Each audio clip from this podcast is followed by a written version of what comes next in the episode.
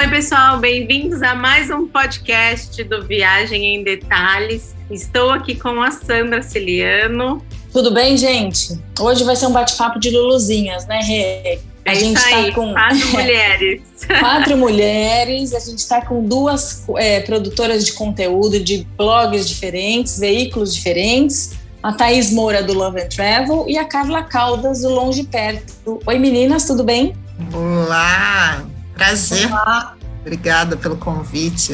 Ah, obrigada a gente aqui. Acho que essa conversa vai ser boa, hein? Só vai faltar uma tacinha de vinho. Já tô dando spoiler. É verdade, a gente não falou de destino, gente. Vamos falar de Mendoza hoje, essa cidade vinícola tão conhecida aí na Argentina. Que essas duas mocinhas já foram passear por lá, cada uma tem uma experiência diferente para contar. Diz aí, então, Thaís, conta um pouco lá da geografia do lugar, para onde você foi, depois a Carla complementa. Tá bom. Oi, pessoal, obrigada pelo convite, um prazer estar aqui com vocês. E vamos falar sobre Mendoza, né? Não sei se vocês sabem, a Argentina, ela é o quinto maior produtor de vinhos do mundo, né? Perdendo apenas para alguns países como França e Itália. E Mendoza é, é considerada uma das províncias principais vinícolas, é, principais vinícolas da Argentina que produz 70% dos vinhos nacionais, né, com destaque para o Malbec. E Mendoza ela é dividida em algumas regiões vinícolas, que é muito importante a gente saber essas regiões até para você é, fazer o seu roteiro de vinícolas, né? Então, são três regiões importantes, que é Maipu, Luján de Cuyo e Vale do Uco, sendo que a Maipu é a mais perto da cidade de Mendoza Uh, Lujan de Cuyo fica mais ou menos a uns 30 quilômetros e Vale do Uco mais ou menos a uns 80 quilômetros da cidade de Mendoza. Carla, conta da sua experiência, então. Prazer, gente. Muito obrigada pelo convite.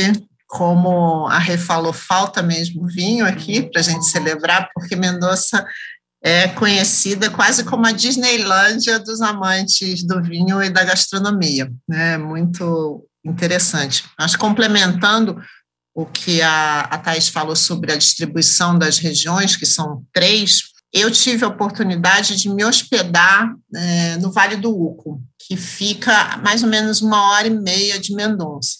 E é uma composição muito interessante para quem tem uma disponibilidade é, de tempo até um pouquinho maior, fazer uma divisão da hospedagem, ficar alguns dias no centro, né, na cidade realmente de Mendoza, depois pegar um carro, uma hora e meia, e se hospedar na região do Vale do Uco e vivenciar uma experiência de se hospedar dentro de uma vinícola. Algumas opções de hotéis que ficam dentro da vinícola, a região do, do Vale do Uco é uma região mais próxima da cordilheira dos Andes, ela é realmente assim quase no pé da cordilheira. E é um visual assim indescritível, é uma, uma região belíssima, belíssima, você tem a sensação de estar dentro de uma pintura, porque você está muito próximo da, da, da cordilheira e existe quase que uma névoa que percorre as cordilheiras e você não tem uma, uma, uma imagem assim 100% nítida, quase como se você estivesse numa tela impressionista, assim, é realmente muito bonito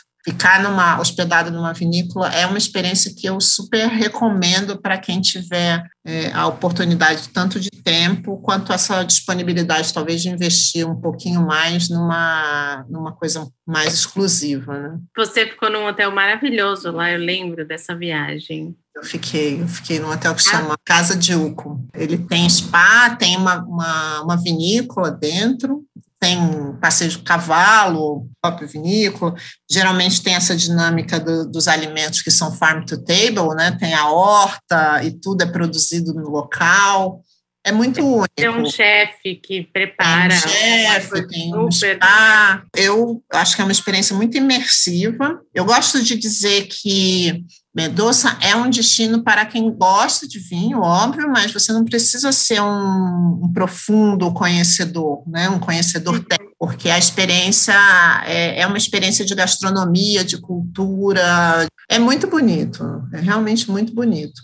E mesmo ficando nesse hotel, quando você conheceu outras vinícolas nessa região? Sim, sim. Conheci outras vinícolas. Essa região ela pode ser feita como um passeio, né? Você faz um bate-volta saindo de Mendoza e passa o dia uma hora e meia de carro, então você pode pegar o carro cedinho, ou seu carro, se você tiver com carro alugado, ou um passeio especificamente contratado, você vai de manhã e volta no final do dia. Geralmente você consegue visitar uma, duas vinícolas, porque vai uma vinícola e na segunda você faz a, uma experiência de almoço. Não é possível fazer assim, mas eu fiquei hospedada, então dormi na, na, na vinícola e saí, durante o dia, saí para visitar outras vinícolas. Ali, especificamente, eu conheci uma vinícola que chama Salentine. Eu estava até conversando com a Thais agora, que é, é, é muito, muito interessante, porque ela tem uma galeria de arte na entrada,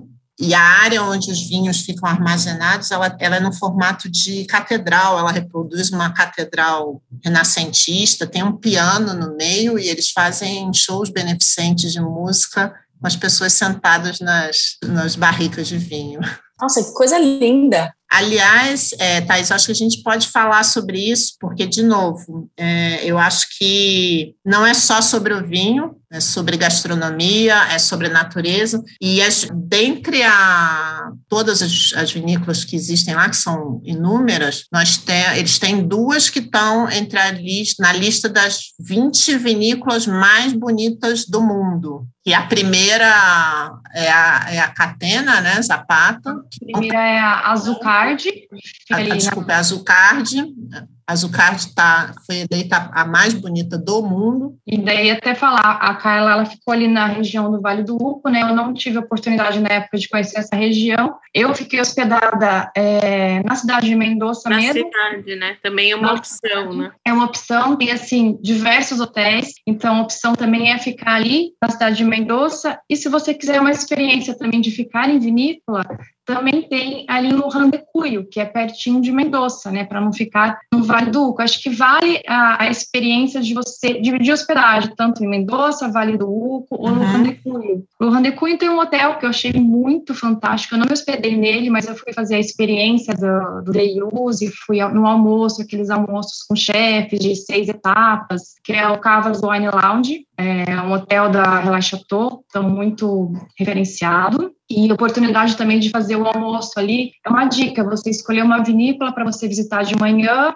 deixar uma para você visitar no horário de almoço com um almoço, assim, diferenciado, e depois fazer uma terceira vinícola, uma terceira vinícola à tarde, né? Ali em Randepunho seria uma indicação dessa, dessa Cavas Wine Lodge, tanto para hotel quanto para visitação. E as vinícolas ali da região de Maipu é onde fica a, uma das unidades da Azucard, né? Porque a Azucard mesmo fica no do U. Eu não conhecia a Azucard do Vale do U, que eu conhecia a Azucard, a unidade do Maipu. E eles têm muitas experiências, experiências com azeite de oliva, eles têm experiências com balão, piquenique, andar de carros antigos. Então, vai além de uma simples visita técnica ou degustação, ali, né? Não é só uma degustação, tem toda uma experiência né? Ah, isso é bacana, né? Porque atinge muito mais gente, assim, não é, só interessante pelo vinho. Grupo, é. Exatamente. Às vezes tem grupo, não é todo mundo que gosta de tomar vinho, e aí a pessoa acha que não quer ir, né? Mas vai ter tem outras opções, né? Mesmo para quem não é super amante do vinho, né?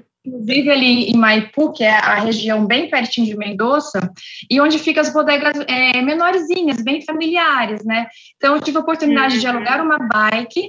Então, eu fui conhecer de bike diversas vinícolas ali, de produtores bem pequenos. Então, também é uma outro tipo de experiência. E ali tem muitas experiências de azeite. Você pode fazer degustação de azeite, degustação daquela empanada, das empanadas argentinas. Então você já está numa experiência gastronômica ali um pouquinho diferente, né? E na cidade de Mendoza, tem algum restaurante? Também tem algum centrinho, um lugar para passear? Vale a pena separar um dia assim? Eu acho que vale muito a pena. Depois ah. você fala, cara, da sua experiência no restaurante, que eu não consegui vaga nesse restaurante. a, a, a, cidade é muito bonita, ela é muito histórica. Ela tem uma uhum. parte histórica que dá para você fazer um passeio ali na praça principal, que é a Plaza Independência, a Plaza Sarmiento, acho que é esse o nome. E também tem o parque, tem um parque que é maior que o Central Park, que é o Parque General São Martim. É uma área assim bem arborizada, a, a cidade sim é bem arborizada, a rua principal onde ficam os restaurantes mais famosos, toda arborizada, muito bonita, vale a pena. E fora os restaurantes renomados que tem lá. A Carla conheceu um deles, né, Carla? É, eu tive a oportunidade de ir no restaurante do Francis Malman, que é um 884, e o Malman é um chefe celebridade, né? Ele tem uma série no Netflix, ele é sensacional e ele é reconhecido pela arte dos sete fogos, né? Ele faz a, os assados com sete técnicas de fogo. E o, ele tem um restaurante no centro, que é o 1884, e ele tem um segundo restaurante que fica no Vale do Uco, dentro de um hotel. Fui conhecer esse do centro e realmente é uma experiência muito única,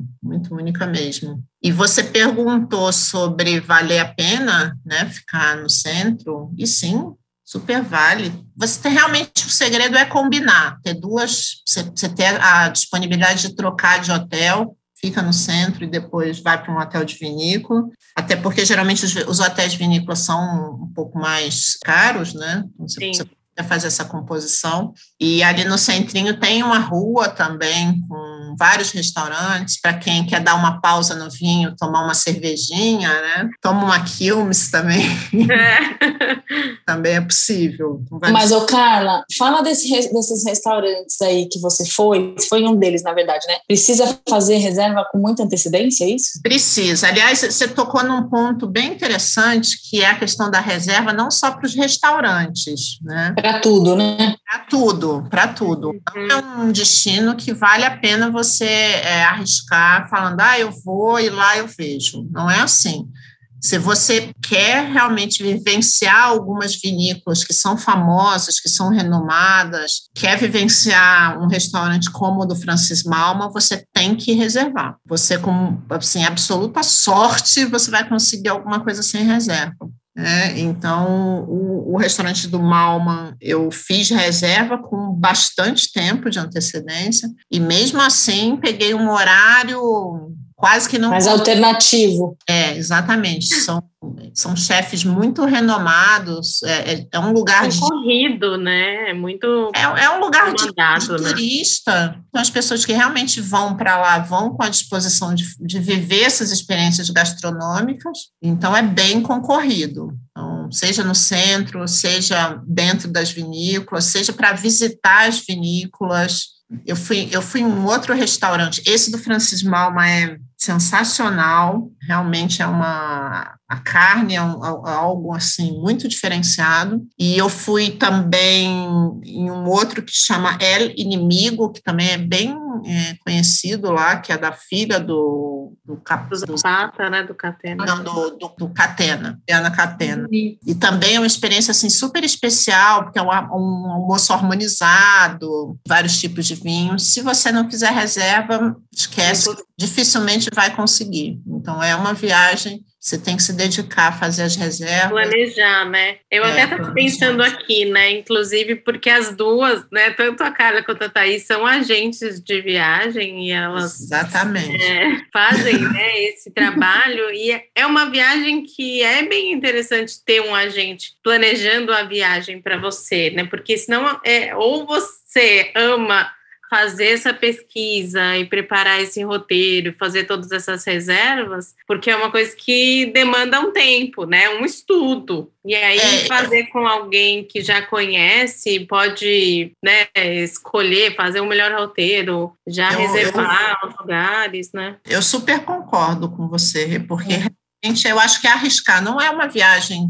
Você vai ficar três, quatro dias, cinco, talvez, né? Acho que assim, pela média dos dias que as pessoas ficam, não dá para você arriscar aí e não conseguir vivenciar os mais legais, né? Os mais legais. Então, e aí você perde tempo também, porque as distâncias são grandes. Então você sai, pega o carro, chega numa vinícola. Ah, não, a gente não, não tem. Não, não pode. E, vai para outro, perde um eu, tempão, né? Exato. Eu digo por experiência, até, por experiência própria. A gente arriscou algumas vinícolas, eu e meu marido, quando nós fomos, mas arriscamos. A gente arriscou ir na Norton, a própria Chandon, que também é bem famosa O que a gente não tinha reserva, a gente não conseguiu. Não conseguiu. As, ma as não. maiores não consegue de jeito nenhum. Uma não das mais populares que todo mundo quer é a zapata, né? É, é o inimigo como restaurante, é a zapata, e você não consegue de jeito nenhum. E é importante também saber nessa roteirização de escolher vinícolas por região e dentro da região que são grandes, escolher vinícolas próximas. De repente você marca 9 horas uma vinícola, não dá para chegar 11 horas na outra vinícola. Ainda mais que você, se você não souber chegar, se você não contratou um motorista para fazer esse serviço, você vai arriscar dirigir, no caso, né? Então, toda essa roteirização de, de vinícolas por região e vinícolas próximas, e você ver o horário entre uma e outra é muito importante para você não perder sua viagem e, e, poder conhecer realmente as grandes, que são importantes, todo mundo quer conhecer, mas também deixar as pequenininhas de produtores menores, para você também ter uma visão diferenciada, não só nas vinícolas maiores, que são mais turísticas realmente, né? E, e o que a Carla falou, é, é além do vinho, tem muitos passeios diferenciados que dá para você fazer. Tem o famoso passeio da alta montanha. Eu não cheguei a fazer o passeio da alta montanha porque eu vim por terra do Chile, então eu cruzei a Cordilheira dos Andes e passei pela alta montanha. O que, que seria? Você chegar até o pé do, da Concagua, né, que é a maior montanha fora da Ásia, tem mais de 6 mil metros de altura, então dá para você conhecer o parque do, do Aconcagua. Também a ponte de Huinca, que é uma ponte natural que foi feita por milhões de anos ali, e essa ponte ela passa por cima de um, do rio, e tem ruínas de um hotel que foi feito na década de 20, era um hotel termal, então é muito, muito bonito você conhecer essa região. Além de você passar ali pelas estações de esqui, que tem represas, lagunas, então vai muito além de, de você conhecer apenas o vinho, é muita natureza, né, que tem ali na região. Ah, isso é interessante saber mesmo. Eu ia fazer essa pergunta. Além do vinho, da gastronomia, o que mais a gente pode fazer? Um Termas ali perto, dá uns 40 quilômetros que eu fui conhecer, Termas Cachoeta, que é um hotel, um hotel antigo também que foi restaurado, e você pode comprar o day use para esse Termas, para esse spa. Aí você tem acesso a todo o spa do hotel, tem aquele de passar lama no rosto, no corpo, aquelas águas com diversas temperaturas, e o almoço incluído também é uma outra opção de, de relaxamento mesmo, porque é uma região muito desértica, muito quente, né? Você vai, se você não for no inverno, né? Então é, é, muito gostoso fazer um passeio assim relaxante também. Então dá para perceber que a região ali é muito rica de coisas, né? Não só a cidadezinha, mas você tem uma hora e meia, fica a região uns vocês falaram que eu já esqueci o nome, 40 quilômetros tem, então tem muita atividade aí em volta. Em volta, com certeza. E, e sem contar, né, Carla, a, a vinícola, a festa, né, que vai ali mais ou menos de fevereiro, março, tem a, a festa da, da vinícola, e então você ir nessa época da, da Vindima, tem a festa que eles fazem, não sei como é que está agora, né? Mas tem a festa que eles fazem da Vindima. E a colheita tem, é o momento. O momento de a colheita. Carla foi um pouquinho depois, acho que da colheita, eu fui um pouco antes, então a gente pega aqui, os pés, os cachos de uvas, assim, bem cheios, recheados, quando você vai um pouquinho antes. Então é bem interessante também a época do ano que você viaja, né? É, porque esse momento é. da colheita da uva, né, para na, na, cultura do vinho é muito, muito importante, é muito celebrado. Comemorado, né? É, tem uma programação.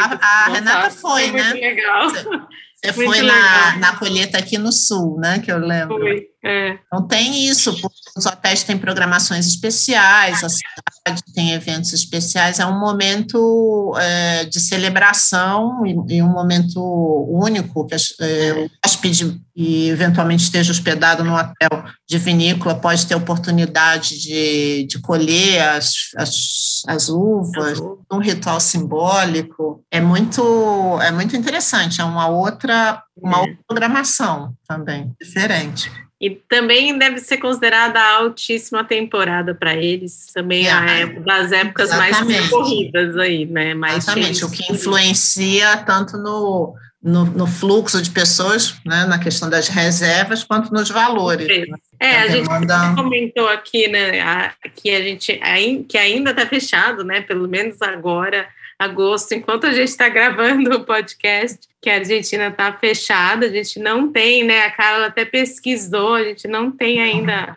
uma data, né? Uma previsão. Nada de previsão, mas, né, a gente sabe que as coisas vão voltar, então E como é uma viagem que a gente tem que planejar realmente também com antecedência, a gente vai colocando a sementinha aqui para as pessoas começarem a sonhar, né? E saberem por onde é começar, né? Isso foi uma, um ponto que você perguntou como chegar, né, a Mendonça, e antes da pandemia existia um voo direto Sim, esse voo direto maravilhoso. Não era, não era todo dia, era um, uma vez ou duas por semana. Ou, como a Thaís ou, falou, foi pelo Chile. Pelo Chile ou via Buenos Aires. E eu via Buenos Aires, que eu acho que é o mais, o mais comum. Né? As pessoas fazem uma viagem Buenos Aires-Mendonça.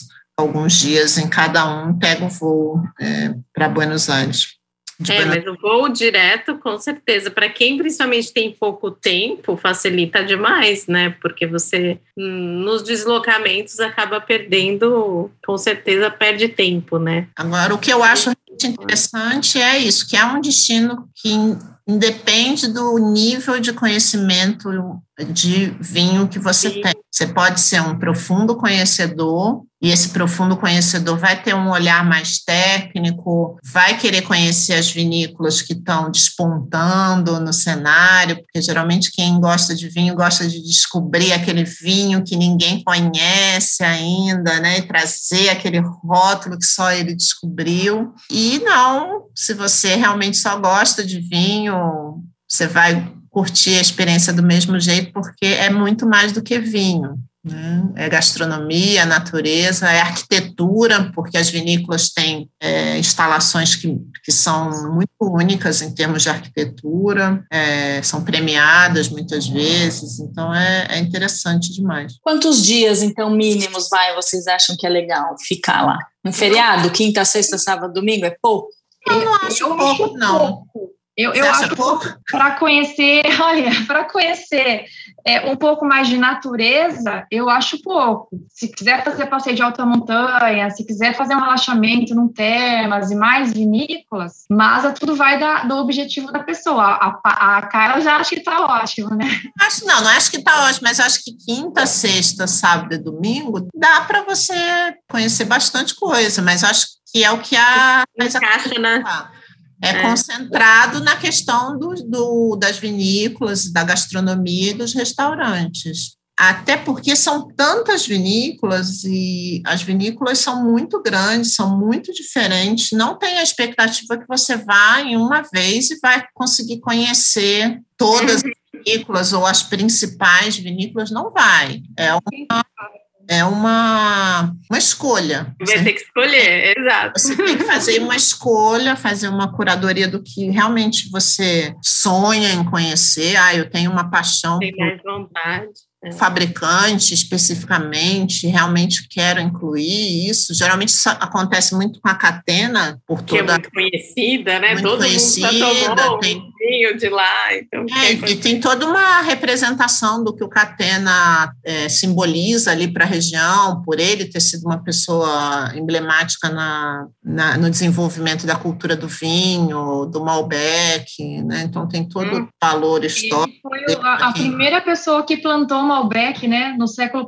no início do século passado. Então, tem toda uma é. história e a, aquela que da França, né? Que ele, trouxe, ele, é uma, ele é uma pessoa muito importante na cultura do vinho. Então, acho que quem começa a estudar um pouquinho já fala, então, eu vou para lá e quero conhecer, né? E por ser grande, né, deve ter toda uma estrutura também para receber os turistas que, que é interessante. Eu já visitei vinícola grande, é diferente, mas a grande ela tem, né, todo aquele É, e aí você imagina imagina. Pronto, é, né? E você imagina que para estar tá na lista dos, das 20 mais bonitas e mais né, do mundo num, num, site especializado no assunto, eu acho muito significativo, né? É muito interessante. Por ela ser grande, né, dá aquela impressão que vai ser aquela visita, um monte de turista. Não, muito pelo contrário, as visitas são ah, muito. Legal. Ela é uma grande vinícola, só que as visitas elas são muito pequenininhas, são poucas pessoas. Grupos pequenos. Sete pessoas, são grupos pequenos, alguns horários. Então, não é turistão, não é aquela vinícola turistona, que todo mundo quer ir, só que ela é especial. Isso que a Thais falou é super interessante, porque é, é um destino que realmente é preparado para o turista. Para o turismo, eles têm uma estrutura muito profissional de turismo para tudo, para para os receptivos, para os passeios, né, a gastronomia. É um lugar onde realmente o turismo é desenvolvido e é estruturado e é profissional. Agora vamos pensar praticamente. Vamos fingir que a gente está numa situação normal, que não teve pandemia, que os voos lá em 2019, vai. Quanto tempo antes eu preciso me programar para ir no restaurante do cara mais famoso, para ir na Zapata? Seis meses é bom? Menos? Cinco meses por aí, quatro ou cinco meses. Ainda é arriscado. Sem dúvida, seis meses é muito bom, mas às vezes com dois meses você consegue. Alguma coisa, né? Não tudo. Uma coisa, menos... tá. não, não tudo, mas alguma coisa. É, o que é mais difícil realmente é você falar, com um mês eu tenho em cima, assim, vou conseguir. Principalmente, eu acho que a catena é bem complicada, né? A catena é a mais complicada, eu a, acho. A catena é. é. sempre a mais complicada. E o é o inimigo, né? Você tem até uma história do, do vinho é o inimigo, né, Carla? Ah, eu sou suspeita para falar, porque... Você gosta? É porque o, o El Inimigo, como todas as, as, vinícolas lá, tudo tem muita história, né? Os lugares têm uma, têm uma representação muito grande. E o El Inimigo, ela, ele reproduz a, o Inferno de Dante, né? a, a história do Inferno de Dante. Então, quando você chega, tem, tem toda uma narrativa que você passa pelo, pelo purgatório até você subir as escadas que te levam ali ao, ao paraíso, que seria o restaurante. É muito bonito, é muito, é muito forte. Tem uma, uma plantação de peras do lado de fora. É uma, uma vinícola bem pequena, e bem bonita. E o significado do ela inimigo, até está tá brincando por conta disso, porque eu gosto muito disso. Até eu perguntei para a moça que estava servindo a harmonização por que ela inimigo, quem era esse inimigo, né? Que é o inimigo. E na verdade, os inimigos são os nossos inimigos internos, os nossos medos, as nossas angústias, as nossas aflições. Esse é o inimigo. Profundo, hein? Que legal, é, é não sabia. Profundo, Até tomei e não sabia. Você não sabia?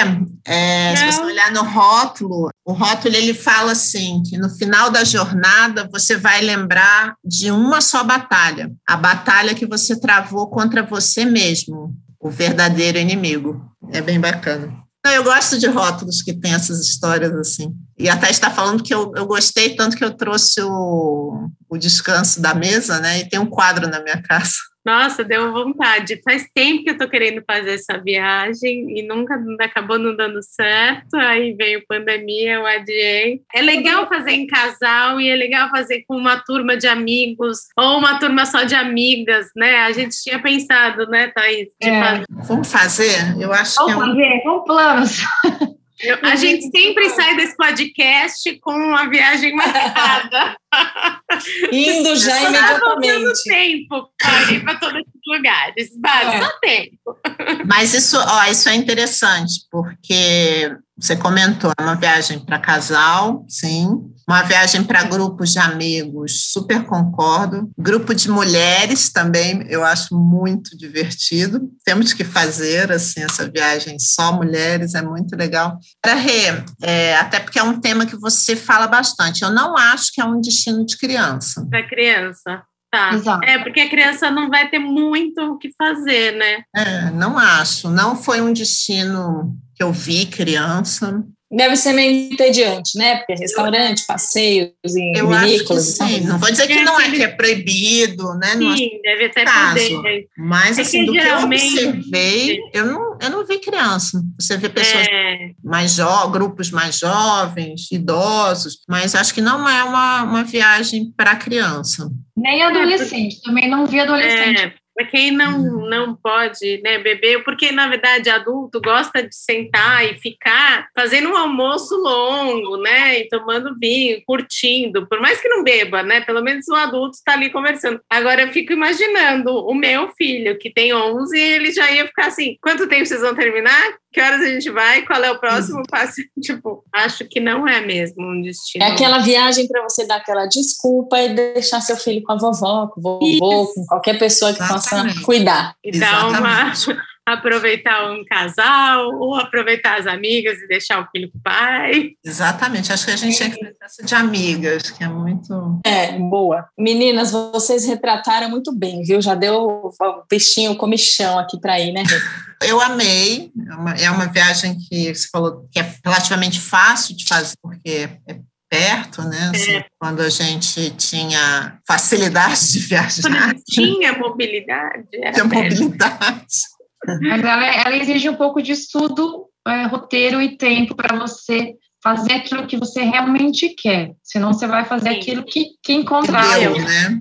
E é. sobrou, né? É, eu acho que essa, essa, foi uma boa frase que ela colocou. Realmente, se você quer realmente escolher, você tem que planejar. Você vai fazer o que dá lá na hora e não é, não é a viagem ideal né, que a gente faz. Essa é uma ótima dica. Muito bem. Amei. Muito já bom, gente. Aqui 35 minutos já.